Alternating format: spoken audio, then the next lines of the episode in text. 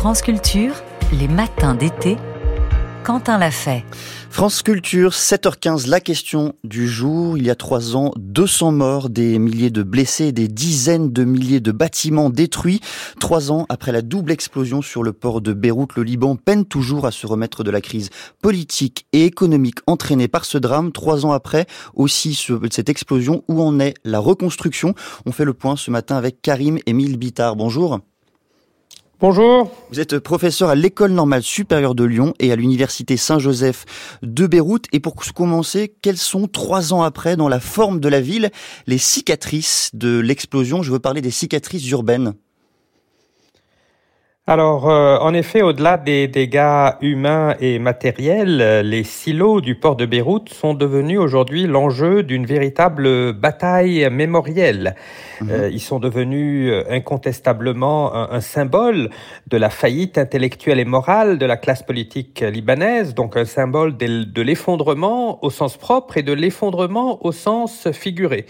Euh, c'est donc un lieu de mémoire euh, et nous sommes en train d'assister à un véritable bras de fer entre euh, les autorités libanaises, le gouvernement qui souhaitait effacer les stigmates, qui souhaitait détruire euh, ces silos au nom euh, de supposés impératifs sécuritaires, et de l'autre côté, les familles des victimes, hmm. soutenues par quelques organismes de la société civile, qui voulaient absolument maintenir ces silos et qui ont rédigé en quelques jours la Beirut Urban Declaration, une déclaration insistant pour le maintien des silos rappelant que cela était indispensable pour que les familles puissent faire leur deuil, pour que la ville de Beyrouth garde la trace de ces crimes imprescriptibles, pour empêcher que l'on vienne effacer ces stigmates de la même façon que l'on a permis aux responsables euh, d'échapper à la justice libanaise. Comment est-ce que vous comprenez, Karim Émile Bittard, au fond, euh, que la classe politique euh, refuse de dresser ce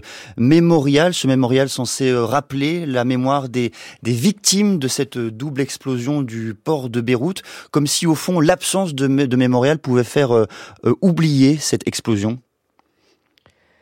C'est un peu ce qui s'est passé euh, au sortir de la guerre civile en 1991. Le Parlement libanais avait voté à la Sauvette une loi d'amnistie euh, permettant à tous les chefs de milice, à tous les auteurs de crimes de guerre, de ne pas répondre devant la justice. Cette amnistie s'est transformée en amnésie et c'est mmh. l'une des raisons pour lesquelles, 30 ans après, euh, les mêmes miliciens, les mêmes chefs communautaires sont encore au pouvoir.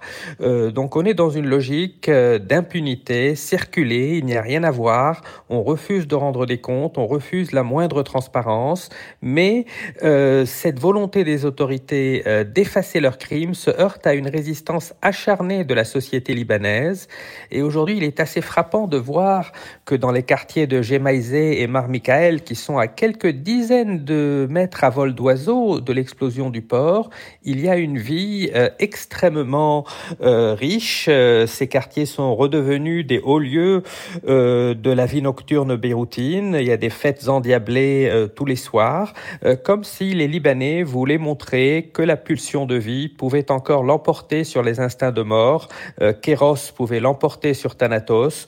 Donc c'est un véritable bras de fer de tous les instants entre une classe politique qui souhaite effacer tous ces crimes et une population qui veut continuer de vivre et qui réclame également la redevabilité la reddition de comptes. Malheureusement, à ce stade, euh, c'est l'establishment qui est en train de l'emporter, puisque trois ans après ce crime, euh, pas le moindre Lampiste n'a été euh, traîné devant la justice et les ministres refusent de même de se rendre à la convocation du juge. On va revenir bien sûr euh, sur cette enquête qui s'étire depuis trois ans, mais avant cela, un dernier mot peut-être sur la reconstruction physique, matérielle de Beyrouth. Qui la finance? On observe un désengagement total de l'État en la matière, un désengagement partiel aussi du secteur privé qui porte physiquement, financièrement cette euh, reconstruction, Karim Emile Bittard alors là, c'est euh, un paradoxe euh, typiquement libanais. L'État est en effet aux abonnés absents et pourtant, quelques semaines à peine après cette explosion, la plupart des quartiers était déjà reconstruit grâce à la mobilisation des citoyennes et des citoyens libanais, grâce à la mobilisation d'un très grand nombre d'organisations non gouvernementales. Donc cela peut sembler comme étant un signe positif, un signe de la vitalité de la société libanaise, mais il ne faut pas oublier que cela n'est pas une solution pérenne. Mmh.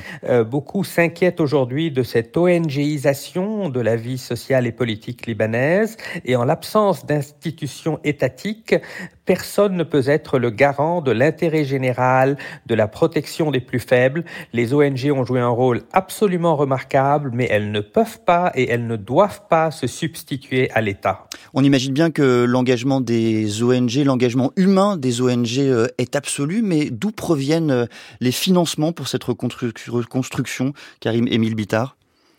Alors la diaspora libanaise s'est euh, très rapidement euh, mobilisée. Des levées de fonds ont été organisées à Paris, à New York, à Montréal, à Sydney, dans toutes les villes où les Libanais sont massivement présents. Ils ont pu récolter euh, beaucoup d'argent qui a été distribué aux différents hôpitaux qui avaient été détruits, aux écoles, aux familles dans le besoin.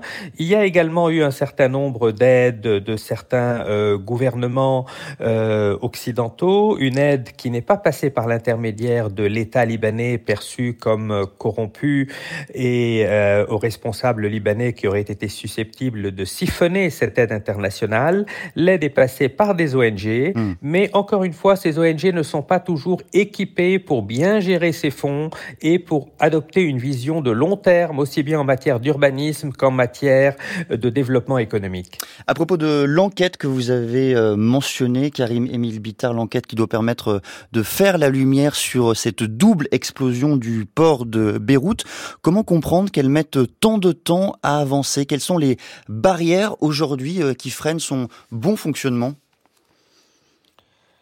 Alors, euh, nous avons le sentiment qu'il y a une très vaste coalition euh, d'intérêts privés, de milices communautaires, de hauts responsables sécuritaires qui s'efforcent d'étouffer toute tentative de faire la lumière sur ce qui s'est passé.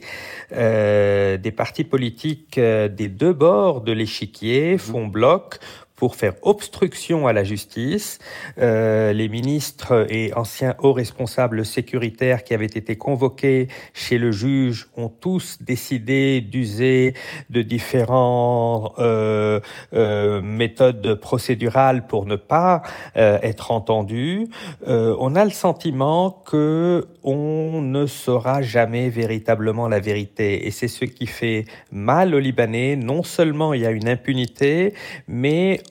on ne connaît toujours pas, trois ans après, véritablement le déroulement des faits.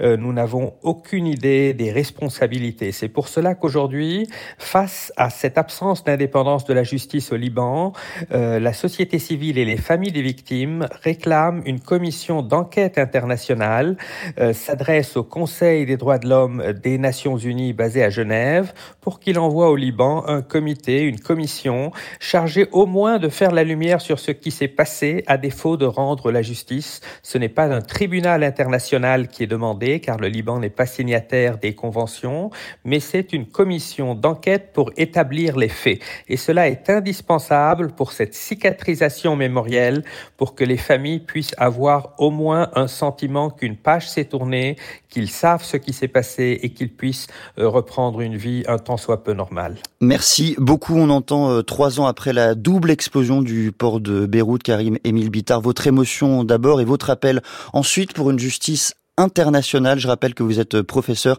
à l'École normale supérieure de Lyon et à l'Université Saint-Joseph de Beyrouth.